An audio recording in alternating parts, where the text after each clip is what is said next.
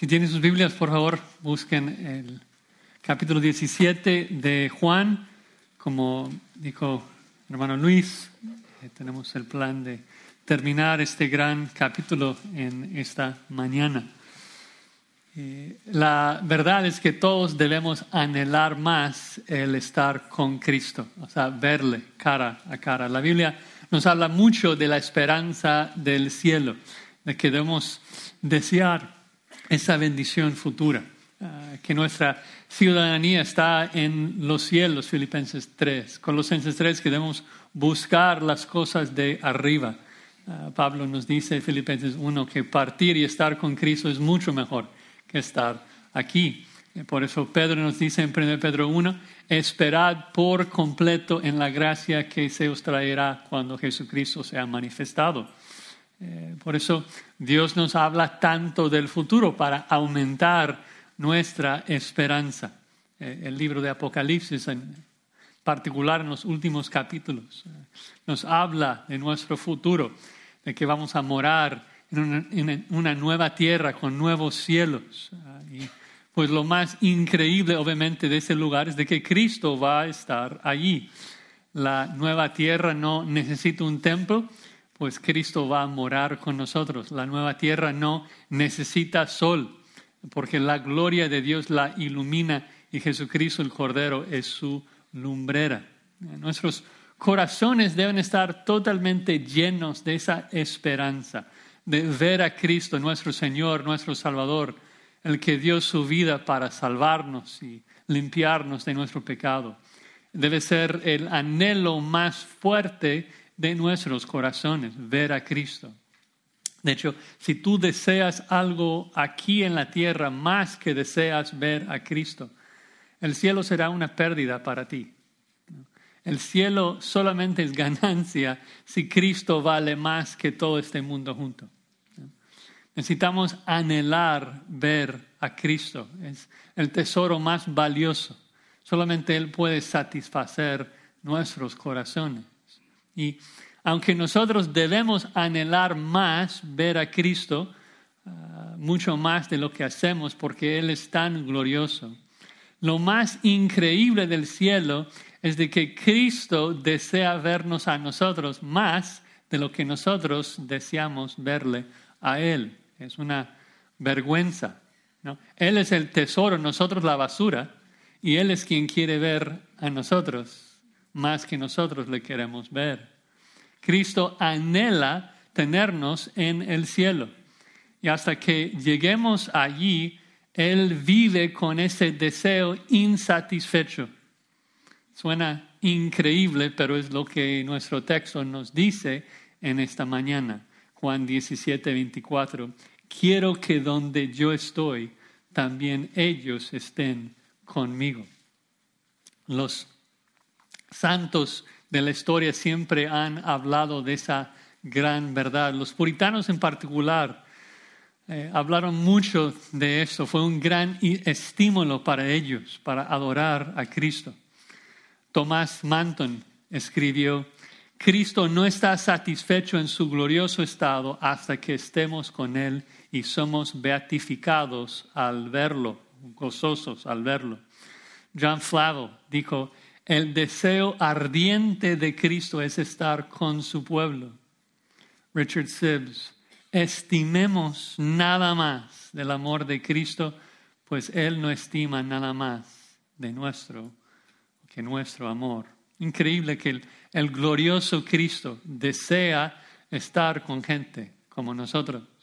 Eh, es cierto, Cristo desea estar con nosotros y, creo que eh, algo que nos ayuda a, tener un concepto de esa realidad se encuentra en Efesios 5, donde eh, la Biblia nos habla de que nosotros somos la novia, somos la esposa de Cristo.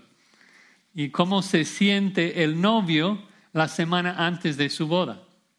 Pues con un fuerte deseo de ver con ella de estar con ella, mucha expectativa, un deseo ardiente, como dijo el puritano, de, estar con su esposa. Y aunque suena casi irreverente hablar así, es Cristo mismo que nos habla así. Es Cristo mismo eh, que por medio de la escritura nos describe así. Qué, qué gozo pensar en eso, qué gozo meditar en esto. Cuánto Cristo nos anhela estar con Él. Y, qué paz para el cristiano. Qué paz es saber de que si Cristo desea tanto que nosotros estemos con Él en el cielo, pues seguramente llegaremos a su presencia. Él no va a permitir que nada nos separe de ese amor suyo. Bueno, en, el texto que tenemos delante de nosotros en esta mañana eh, hay tres metas que vemos, tres metas de Cristo. Ah, la primera meta es que estemos con Él, la segunda que veamos su gloria y la tercera, que experimentemos su amor. Primera meta, que estemos con Él. Segunda, que veamos su gloria. Y tercera, que experimentemos su amor. Vamos a leer el texto, hermanos. Juan 17, 24 al 26, la culminación de esta oración. Cristo dice, Padre, aquellos que me has dado, quiero que donde yo estoy, también ellos estén conmigo, para que vean mi gloria que me has dado, porque me has dado, porque me has amado desde antes de la fundación del mundo. Padre justo, el mundo no te ha conocido, pero yo te he conocido y esos han conocido que tú me enviaste. Y les he dado a conocer tu nombre y lo daré a conocer aún para que el amor con que me has amado esté en ellos y yo en ellos. Vamos a orar. Señor, te imploramos en esta mañana que tú nos limpies de nuestro pecado, nuestra falta de esperanza, que tantas veces no anhelamos ver a Cristo como debemos. Oramos que tú nos perdones y que por medio de tu Espíritu Santo tú nos des un deseo ardiente de adorar y servir a nuestro Señor Jesucristo. Que tu Espíritu Santo, Señor, nos ilumine, nos ayude a comprender este texto, que traiga convicción a, a nuestras vidas, Señor, y que nos dé fuerza para poner en práctica lo que leemos. Oramos, Señor, que tu Espíritu Santo ministre a cada persona que escucha la exposición de tu palabra, porque sabemos que tu palabra santifica por medio del poder de tu Espíritu Santo. Oramos que Cristo sea glorificado, es en su nombre que oramos. Amén. Bueno, pensamos de que ya estamos terminando con este capítulo, pensé repasar un poquito. Eh, Recuerden que, que, hoy tenemos el privilegio de terminar no solamente el capítulo 17, pero realmente todo este discurso del aposento alto. Uh, una enseñanza que, que, comenzó en el aposento alto y termina en el huerto de Getsemaní. Uh, realmente es un discurso que es una despedida extendida, por decirlo así, de, Cristo hacia sus discípulos. Cristo será crucificado en un par de horas, lo sabe, para eso vino y está preparando a sus discípulos para lo que viene. En el capítulo 13 lavó sus pies, les exhortó a amar los unos a los otros así, de manera abnegada. Ah, en el capítulo 14 les dio la promesa del Espíritu Santo, el Paracletos, que, nos ministra, nos sirve. En el 15 nos da el mandato de permanecer en la vida, de perseverar en Cristo.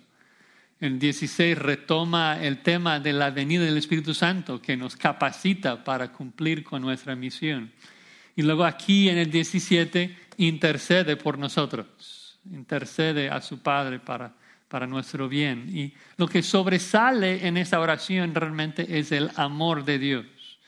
Eh, el amor en particular, el amor intertrinitario, el amor entre los miembros de la Trinidad, el amor del Padre al Hijo, al Espíritu. Y vemos con, tanta claridad en toda esta sección el amor de Dios, que, realmente es el tema del final de este Evangelio.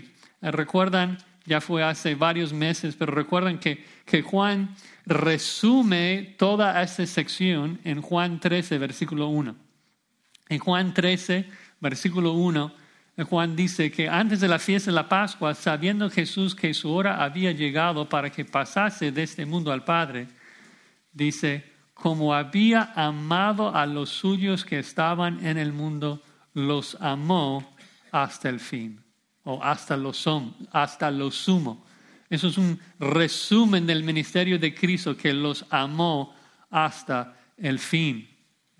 Entonces, si el tema de esta sección es el amor, no es de sorprendernos de que el tema de este último párrafo también es el amor, ese párrafo donde Cristo expresa sus últimos deseos para con sus discípulos. Realmente increíble de que este, este último párrafo es realmente la, la culminación de toda la enseñanza de Jesucristo antes de ir a la cruz. Es su último sermón, por decirlo así. Y en su última petición dice, Padre, deseo que mis discípulos estén conmigo para que el amor con que me has amado esté en ellos y yo en ellos. Está a punto de morir y su más ardiente deseo y anhelo es que nosotros experimentemos su amor eterno. Es hermoso hermoso. Y bueno, en el texto original la palabra traducida para qué, propósito, ocurre tres veces en el párrafo, revelándonos las tres metas de Cristo que mencioné. Tres metas. La primera meta, versículo 24, que estemos con Él. Cristo desea que estemos con Él. Dice versículo 24, Padre, aquellos que me has dado. Eh, Cristo varias veces, esta es la quinta de seis veces que se dirige a Dios como su Padre. Tan importante esa relación. Cristo en su deidad tiene Padre porque fue eternamente engendrado por Él. Cristo en su humanidad adora a Dios como Padre porque está sujeto a Él, cumpliendo la ley por nosotros. Y dice, Padre, aquellos que me has dado. Y es curioso, en griego la palabra aquellos es singular. Eh, Cristo está viendo a su iglesia, a nosotros, todos que queremos como un grupo singular, como su pueblo, como su esposa. Ah, recuerden que todos los que creemos en la palabra, según versículo 20, eh, somos ese grupo, ese regalo que Dios dio a su Hijo. Y Cristo se refiere a nosotros siete veces en ese capítulo con esa frase, los que me diste. Y nos recuerda nuevamente de esa gran verdad de que nosotros somos el regalo del Padre a su Hijo. De que el Padre ama tanto a su Hijo que le creó un regalo, una esposa que reflejara las perfecciones de su Hijo. Una esposa que pudiera magnificar y exaltar la belleza y hermosura de Cristo.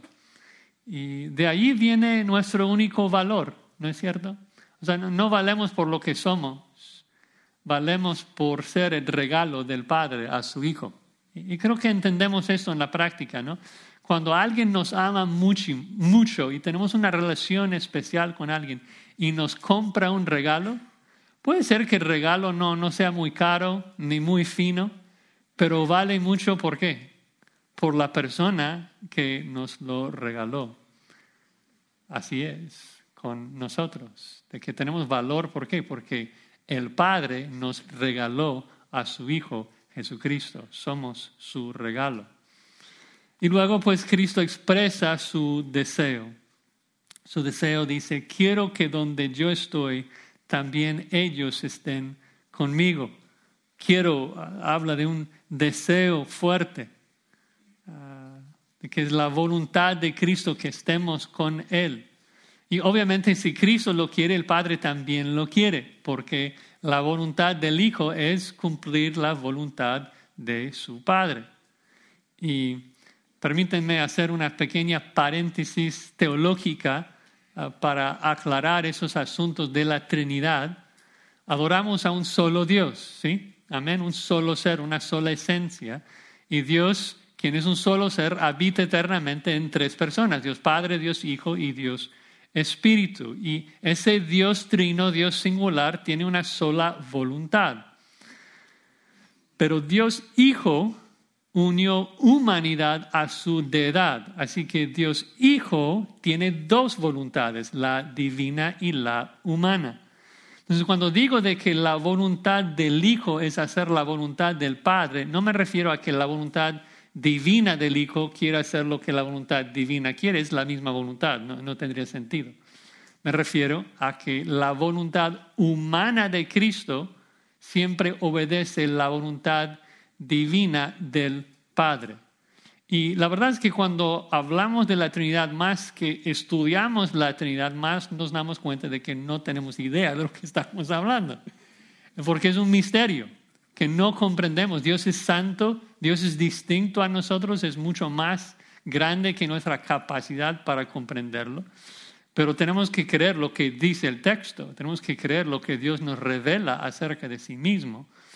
Y si, el punto es de que si Cristo lo quiere, obviamente Dios lo quiere.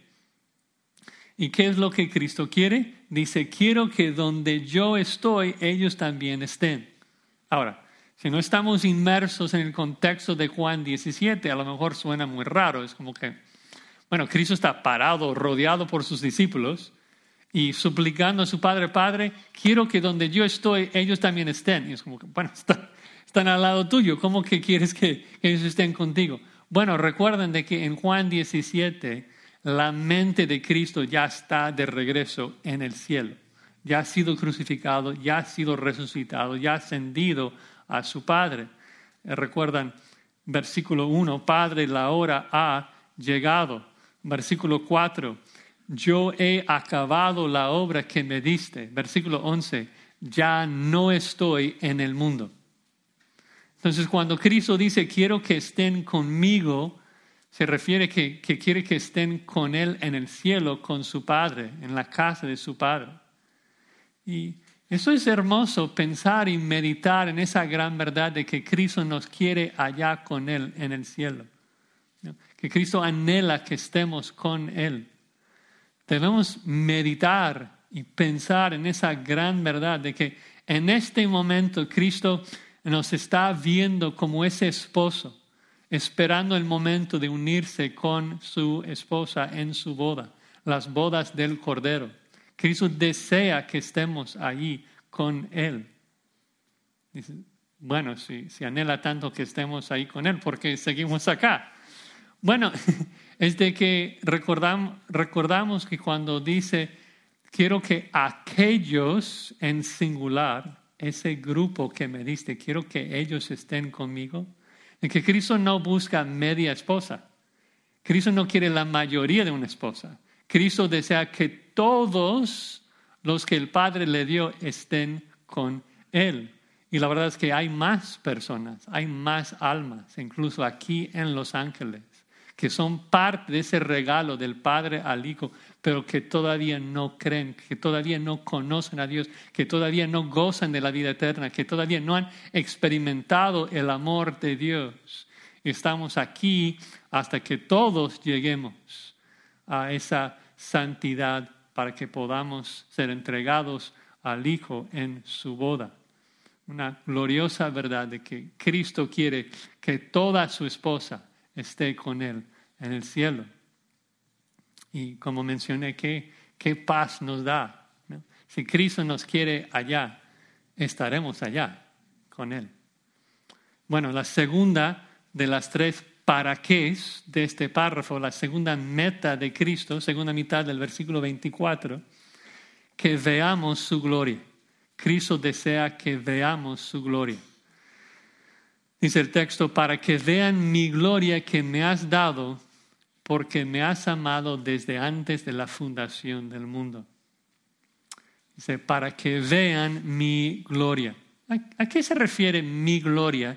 ¿Y, ¿Y por qué es una gloria que el Padre le dio? Bueno, en cierta manera, eh, recordando el contexto del Evangelio de Juan, los discípulos ya habían visto algo de la gloria de Cristo, algo de, la majestad de su carácter, de sus atributos comunicables. Como en Juan 1.14, Juan dice, vimos su gloria, gloria como el unigénito del Padre, lleno de gracia y verdad. Es decir, de que los discípulos ya habían experimentado la gloria de la gracia y la verdad de Cristo. Ya habían experimentado la gloria de su justicia, de su paciencia, de todos sus atributos comunicables. Esos atributos que Cristo también comparte con nosotros. Ya, ya vimos eso la semana pasada. Recuerdan el versículo 22 que Cristo dijo, la gloria que me diste yo les he dado.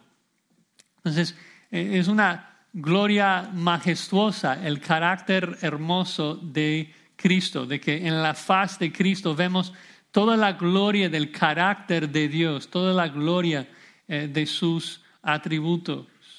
Pero Cristo tiene aún más gloria porque también tiene la gloria de todos sus atributos incomunicables, su, su, deidad, su omnipresencia, su omnipotencia, su acedad, su inmutabilidad, su autosuficiencia. Los discípulos no habían visto nada de esto. Dice, bueno, pero si habla de su deidad, ¿por qué dice de que es una gloria que el Padre le dio? Bueno, regresamos al misterio de la Trinidad, algo que no entiendo, pero puedo repetir las cosas que la Escritura dice para que los creamos. Cristo, el Hijo de Dios, recibió toda la gloria de su Padre porque el Hijo de Dios fue engendrado por el Padre en la eternidad con toda su gloria. El Hijo es una copia exacta de toda la gloria del Padre. Repito, es un misterio. Yo no comprendo, nadie acá vamos a comprender cómo es de que el Padre y el Hijo pueden ser idénticos en su gloria, pero ser el mismo ser. Si digo copia, suena como herejía, ¿no? Como que dos seres diferentes. Y luego cuando hablamos de ser engendrado, otra vez en nuestras mentes, ¿cómo voy a engendrar una esencia que es idéntica a la mía? O sea, si engendro a alguien, pues es otra persona, otro ser, pero no con Dios. Y además de esto, si, hablamos de engendrar a alguien, parece que tienes que engendrarlo en tiempo. O sea, ¿cómo es de que el Padre puede engendrar al Hijo, pero el Hijo es eterno? El Hijo no tiene comienzo. Bueno, es de que en mi mente caída, pecaminosa y temporal, tiene que ser así, porque yo siendo un ser temporal, engendro hijos en el tiempo, que tiene un comienzo. Pero Dios es un ser eterno, que engendra hijos eterno. ¿Cómo funciona esto?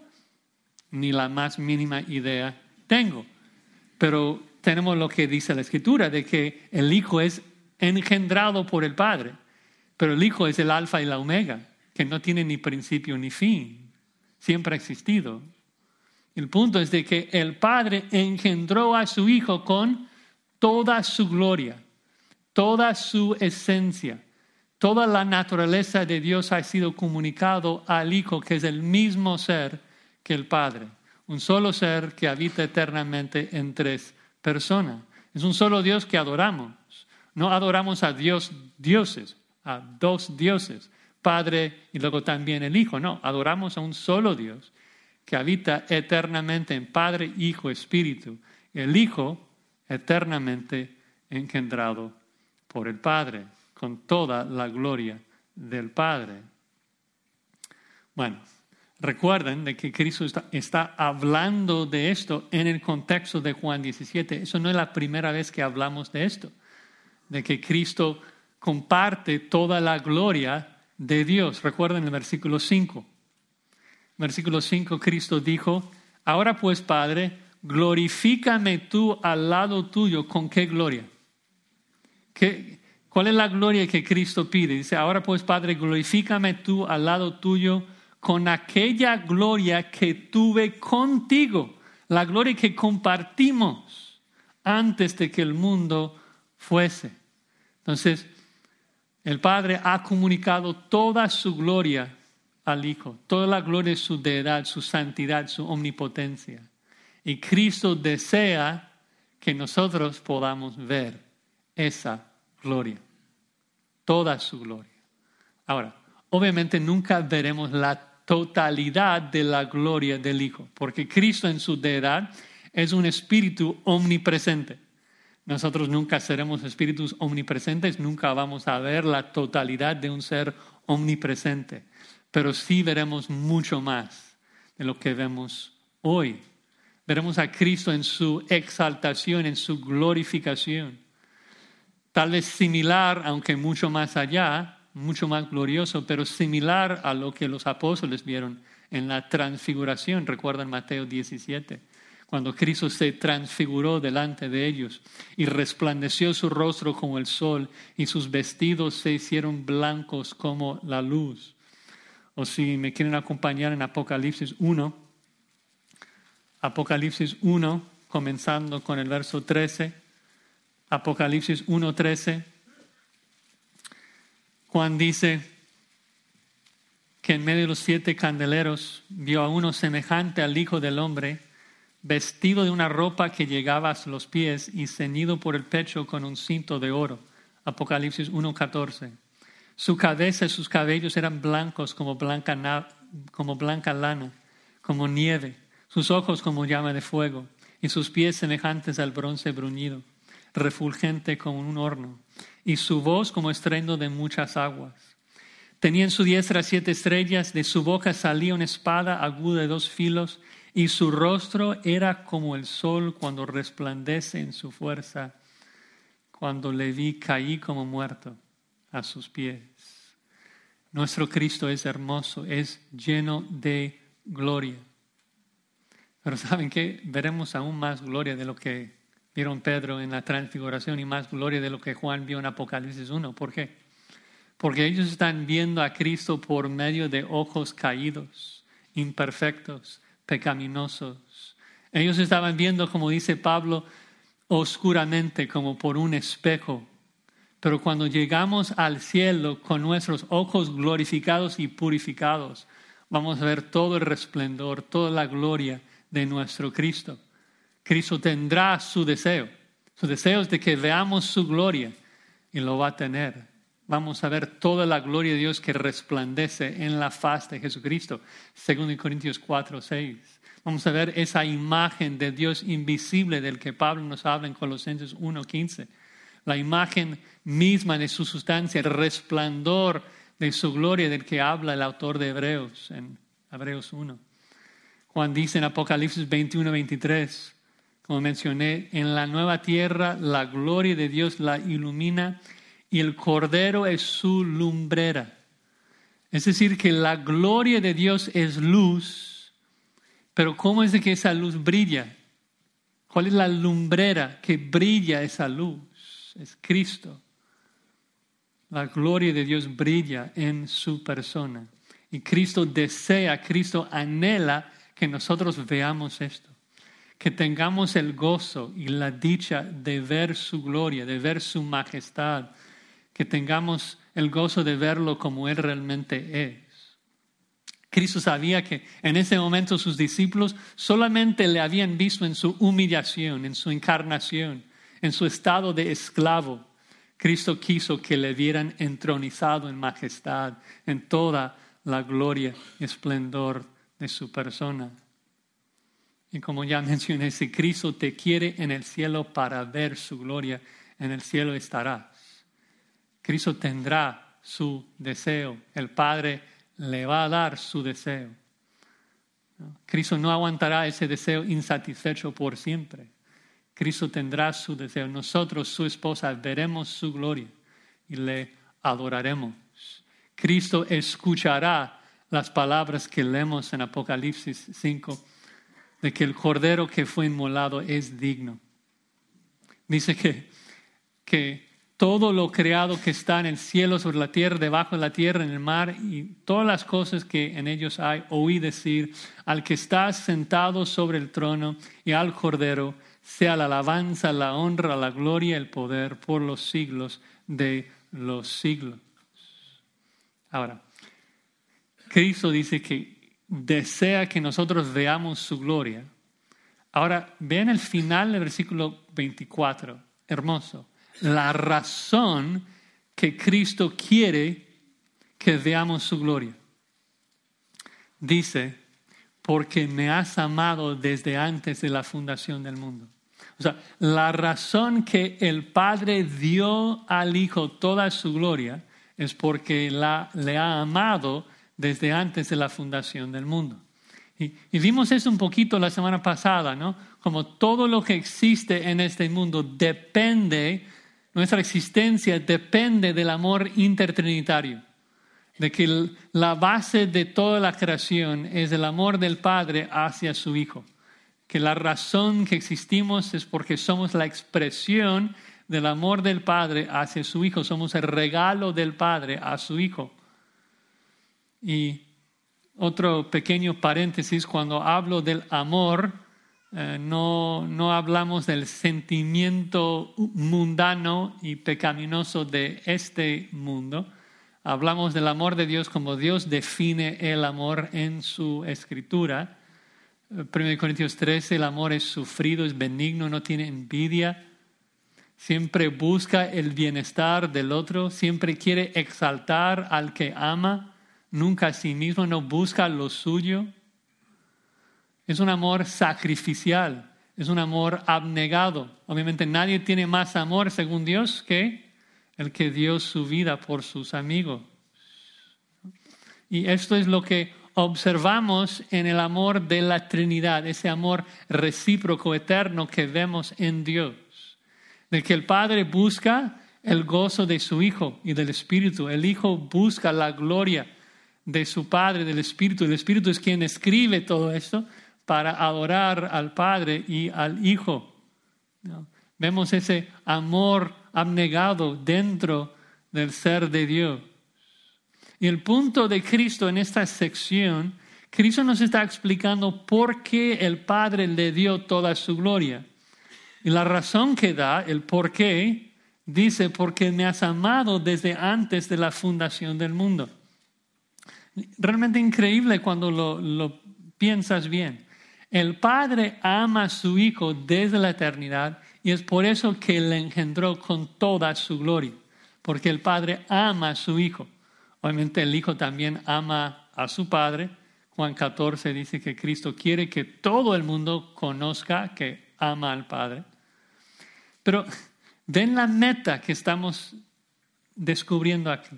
La meta de toda esta creación es de que el universo vea el amor intertrinitario Cristo quiere que el mundo vea el amor de su Padre. Cristo desea que veamos que su Padre le ama. Comenzando de nuevo con el argumento, dice, Padre, quiero que vean mi gloria, la gloria que me diste. Pero la pregunta es ¿por qué? ¿Por qué es de que Cristo desea que veamos su gloria? ¿Cristo lo desea por razones egoístas? ¿Cristo solamente quiere ser servido? ¿Cristo quiere que nosotros veamos su gloria como los dioses paganos que, solamente buscan lo suyo? ¿Es la razón que Cristo quiere que veamos su gloria para que nosotros podamos servirle? Obviamente Él es digno de esto. Obviamente le vamos a servir. Pero ¿cuál es la razón que Cristo da de por qué quiere que nosotros veamos su gloria? La razón que da nos dice que Él quiere que nosotros veamos su gloria, porque cuando vemos su gloria, vamos a ver qué tanto el Padre le ama, que le ha amado desde antes de la fundación del mundo. Cristo desea que el universo se maraville del amor de su Padre. Quiere poner en alto el amor de su Padre expresado en la gloria que Él tiene es muy similar al argumento que vimos en el primer párrafo de Juan 17. Si regresan al primer versículo, Juan 17, 1. A primera lectura suena casi egoísta lo que Cristo pide. Dice, esas cosas habló Jesús y levantando los ojos al cielo dijo, Padre, la hora ha llegado, glorifica a tu Hijo. Y si pusiéramos un punto ahí, sería casi orgulloso. Padre, dame lo mío, glorifícame. Pero no hay un punto ahí, hay un para qué ahí. ¿Qué es lo que Cristo dice? Glorifica a tu Hijo para qué? para que tu Hijo te glorifique a ti. Recuerden, Dios Padre es invisible. No podemos verlo, no podemos adorarlo ni magnificarlo fuera de su Hijo Jesucristo. Cristo es su imagen. Nosotros adoramos a Dios por medio de Jesucristo. Magnificamos los atributos de Dios por medio de Cristo. Vemos la gloria del Padre por medio de Jesucristo. Entonces Cristo pide ser glorificado. ¿Por qué? Porque sabe que es la única manera en que Dios Padre puede ser glorificado. Es decir, que no es un deseo egoísta, es un deseo abnegado, que Cristo busca la gloria de su Padre. Y regresando al versículo 24, vemos el mismo punto, de que Cristo desea que nosotros adoremos al Dios glorioso, su Padre que tanto ama. Cristo, por decirlo así, está tan embelesado, tan maravillado, tan pasmado, tan asombrado con el amor eterno de su Padre, que quiere que todos nosotros también nos asombremos del amor del Padre, el gran amor de su Padre, que nos maravillemos de su Padre, de su amor, de su majestad. Porque ese amor eterno del Padre se ve expresado en la gloria de su Hijo Jesucristo, la imagen de todos sus atributos. Dice que vean mi gloria, Padre, porque así verán tu amor eterno. Hermanos, tenemos que asombrarnos más de la gloria de Dios, de la gloria de Cristo, del amor de Dios expresado en la persona de Jesucristo. Claro que no podemos ver toda su gloria hoy, pero podemos ver mucho en este libro y tenemos que luchar luchar por ver más de la hermosura de Cristo, la expresión perfecta de la gloria de Dios. Pablo nos dice en 2 Corintios 3, 18 que, que vemos la gloria del Señor por medio de su revelación en este libro. Tenemos que meditar más, pensar más en nuestro gran trino Dios cuyo amor es eterno. Bueno, la tercera meta, increíble. Cristo no solamente quiere que, que veamos el amor de Dios, Cristo quiere que experimentemos y participemos del amor de Dios. Vean versículos 25, 26. Tercera meta para que experimentemos su amor. Versículo 25. Padre justo, el mundo no te ha conocido, pero yo te he conocido. Y esos han conocido que tú me enviaste. Les he dado a conocer tu nombre y lo daré a conocer aún para que el amor con que me has amado esté en ellos y yo en ellos. Dice, Padre justo. Eh, justo tal vez le llama justo para resaltar que no existe ninguna injusticia en Dios. Ah, va a hablar aquí en el versículo 25 de que el mundo no conoce a Dios. Y Cristo no ora por el mundo. No todos tienen vida eterna. No todos conocen a Dios. No todos van a experimentar el amor de Dios. Solamente los que el Padre dio al Hijo. Alguien pudiera tal vez tachar a Dios por ser injusto en esto. Cristo, no, no. Yo sé que tú eres justo.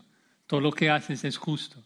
El Padre justo o sea, el mundo no va a experimentar tu amor. ¿Por qué? Porque no te ha conocido. El mundo no te ha conocido, pero yo te he conocido. El mundo no, no sabe de tu amor, pero yo sí. Desde antes de la fundación del mundo, yo te he conocido. Y luego nos pone ahí, dice, y estos han conocido que tú me enviaste.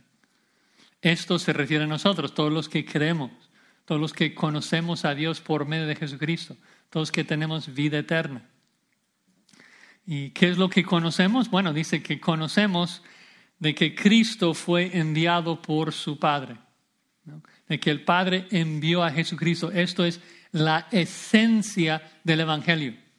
Juan lo pone así también en 2 Juan 7, de que Cristo fue enviado en carne, Esto es la esencia, la médula del Evangelio. De que conocemos a Cristo, de que fue enviado por su Padre. Esto implica la preexistencia de Cristo que existía en la eternidad y fue enviado al mundo. Implica su humanidad que fue enviado aquí como humano para vivir la vida perfecta que no logramos vivir y morir la muerte que merecemos. Creer de que Cristo fue enviado por el Padre significa que eh, Cristo fue enviado a morir en la cruz por nuestros pecados. Creemos en Cristo, de que fue enviado por el Padre con una misión de rescatarnos. Y si creemos en Cristo que fue enviado por el Padre, entonces creemos en Dios y recibimos vida eterna. No puedes creer en Dios sin creer en Jesucristo. Si crees en Cristo, crees en el Padre. Cristo dice en Juan 12, el que cree en mí no cree en mí, sino en el que me envió. El que me ve, ve al que me envió. Y Cristo está resaltando que solamente la persona que conoce a Cristo así, como el enviado del Padre, como el Salvador del mundo, va a experimentar el amor eterno de Dios. Juan lo expresa así, 1 Juan 4, 9. En esto se mostró el amor de Dios para con nosotros, en que Dios envió a su Hijo unigénito al mundo. Conoces el amor de Dios por medio del que Él envió. Entonces, versículo 24, Cristo estuvo hablando del amor eterno de Dios y luego en el 25, por decirlo así, está dándonos una aclaración, que Dios es justo y solamente los que conocen a Dios por medio de Cristo recibirán ese amor. Hablaremos de esto más al final. Pero el punto es de que si estamos hablando del amor de Dios, que Dios es amor, pues también Dios es justo.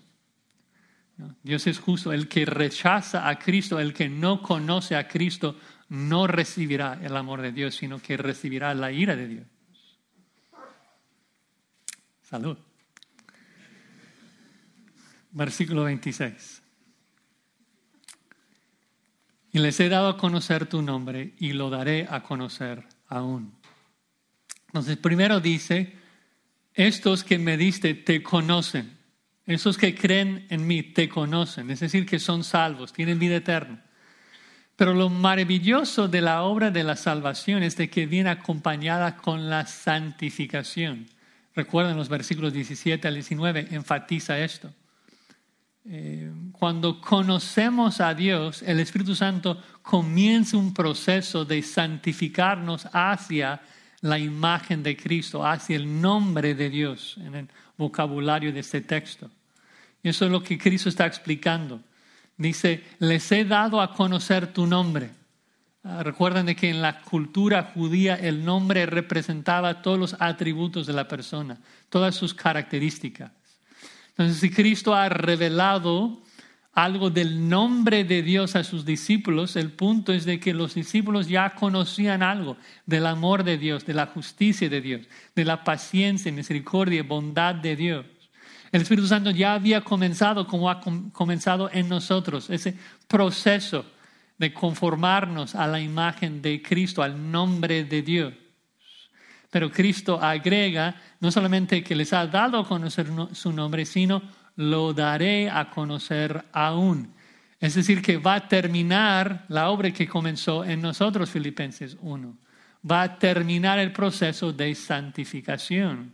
Cristo promete seguir transformando a sus discípulos hacia el nombre, hacia los atributos de Dios, la imagen de Cristo, a ser más y más semejantes a Él.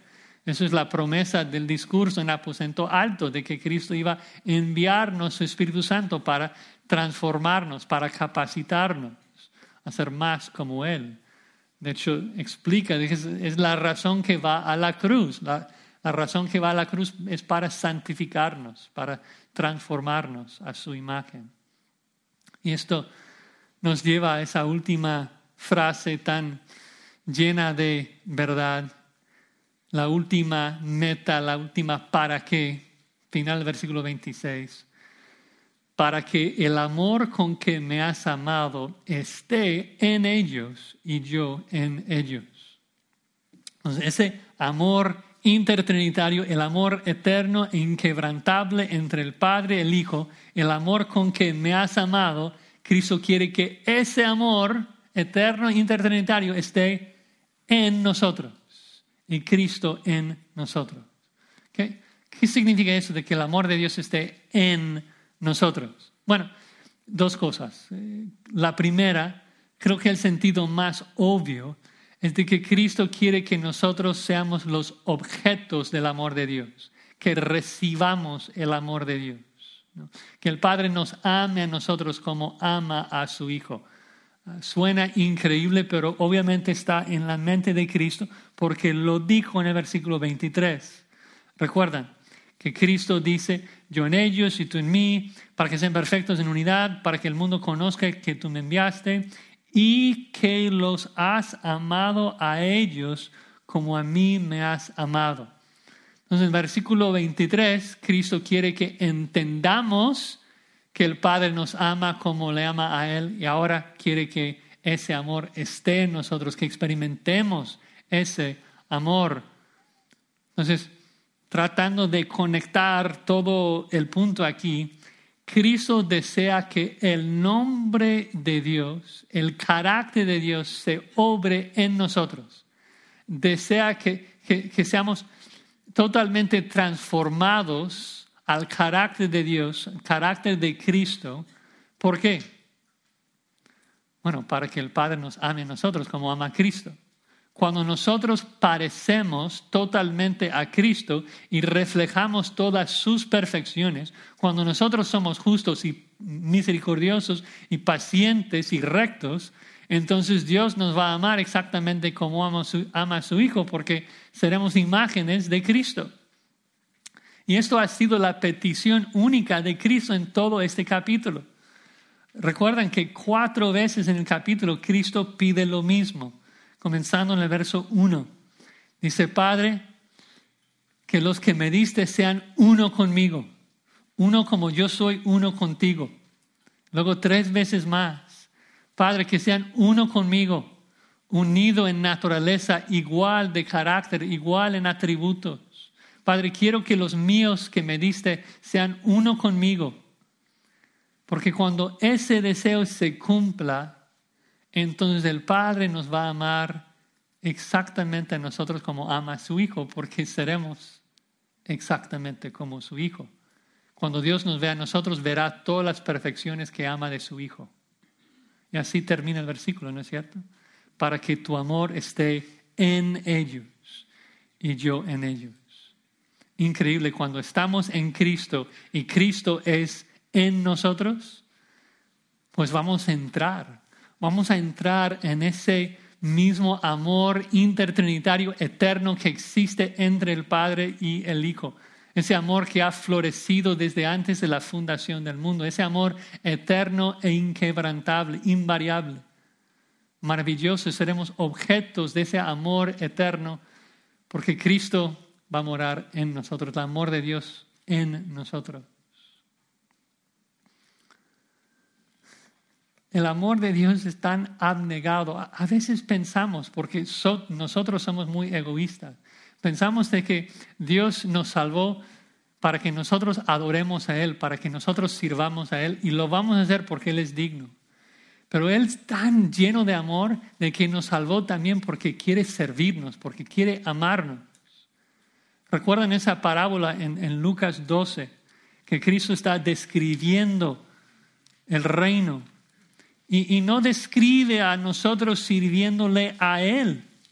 En Lucas 12, 37, cuando Cristo describe cómo va a ser el reino, dice Lucas 12, 37, bienaventurados aquellos siervos a los cuales su Señor cuando venga haya velando de cierto os digo que el Señor se ceñirá y hará que se sienten a la mesa y vendrá a servirle.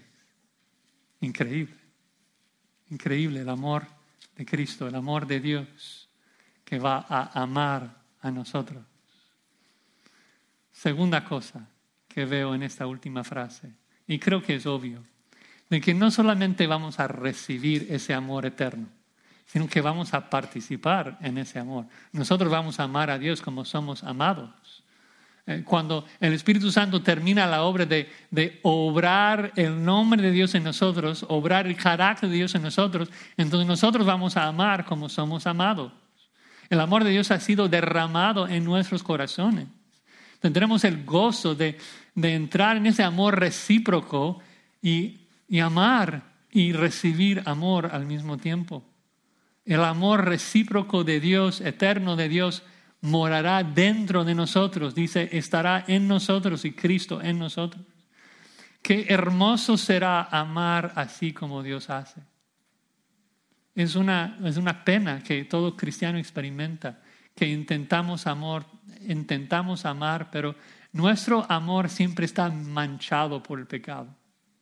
Intentamos amar de manera abnegada, pero nuestro egoísmo, nuestro orgullo siempre está presente. Luchamos por amar de manera sacrificial, luchamos por gozarnos en el bienestar de otro, pero hay siempre ese pecado que quiere algo de regreso de la persona. Pero en el cielo vamos a amar a Dios como Él nos ama, de manera sacrificial, de manera abnegada. Cuando estamos con Cristo en la nueva tierra, cuando vemos la totalidad de su amor, la totalidad del amor del Padre hacia Él, entonces amaremos y seremos amados como Dios ama, un amor perfecto. Esa es la verdadera meta de Cristo, que participamos, que participemos en ese amor eterno, intertrinitario. Bueno, para concluir, hermanos, realmente podemos resumir todo con el amor de Dios. ¿Por qué nos quiere Cristo en el cielo? Pues nos quiere en el cielo para, para que Él pueda amarnos, para que el Padre pueda amarnos y para que nosotros podamos amarle a Él. Nuestro Dios es amor y ama no como el mundo ama, sino con un amor puro. Y qué, qué gozo será participar de ese amor. Pero recuerden, y termino con esto, como vimos, Dios es justo y no todos participaremos en ese amor. Cristo ha repetido una y otra y otra vez en este capítulo que este amor, el amor de Dios, es solamente para los que creen, solamente para los que cumplen con su palabra, los que han sido santificados. Así que te animo, te exhorto, si no conoces a Cristo, no tienes vida eterna y nunca recibirás este amor, nunca lo tendrás. Y, y no solamente que hoy qué pérdida, eh, pues me lo voy a faltar, no, no, no, voy a experimentar ese regalo de, ser amado así. Qué, qué lástima. Es mucho peor que esto. Porque si el amor de Dios es intenso, es igual de intenso su ira. dices, Josías, ¿por qué vas a terminar un sermón acerca del amor de Dios hablando de ira? Bueno, porque el amor no puede gozarse en la justicia sin enfurecerse con la injusticia. No, no puede haber amor sin ira. No puedes amar a alguien y luego no sentir nada cuando es lastimado por otro. Y si Dios Padre ama tanto a Cristo como vemos aquí en este texto, entonces tú tienes que preguntarte, ¿qué hará ese Dios cuando alguien pisotea a su hijo y tiene por inmunda su sangre y hace afrenta al Espíritu de gracia? El autor de Hebreos solamente puede decir, es horrenda cosa caer en manos del Dios vivo. Así que arrepiéntase. Si no conoces a Cristo, acude a Él, confía en Él, el enviado del Padre, Salvador del mundo. Deja tus pecados, deja tus obras y cree en Cristo. Solamente así te vas a escapar de la ira venidera de Dios y solamente así vas a experimentar el amor eterno y perfecto de Dios. Vamos a orar. Santo Padre, qué precioso es poder meditar en tus perfecciones, en particular tu gran amor. Y es inconcebible para nosotros de que el amor eterno con que amas a tu Hijo amado lo vas a derramar en nosotros. Qué bendición, qué privilegio.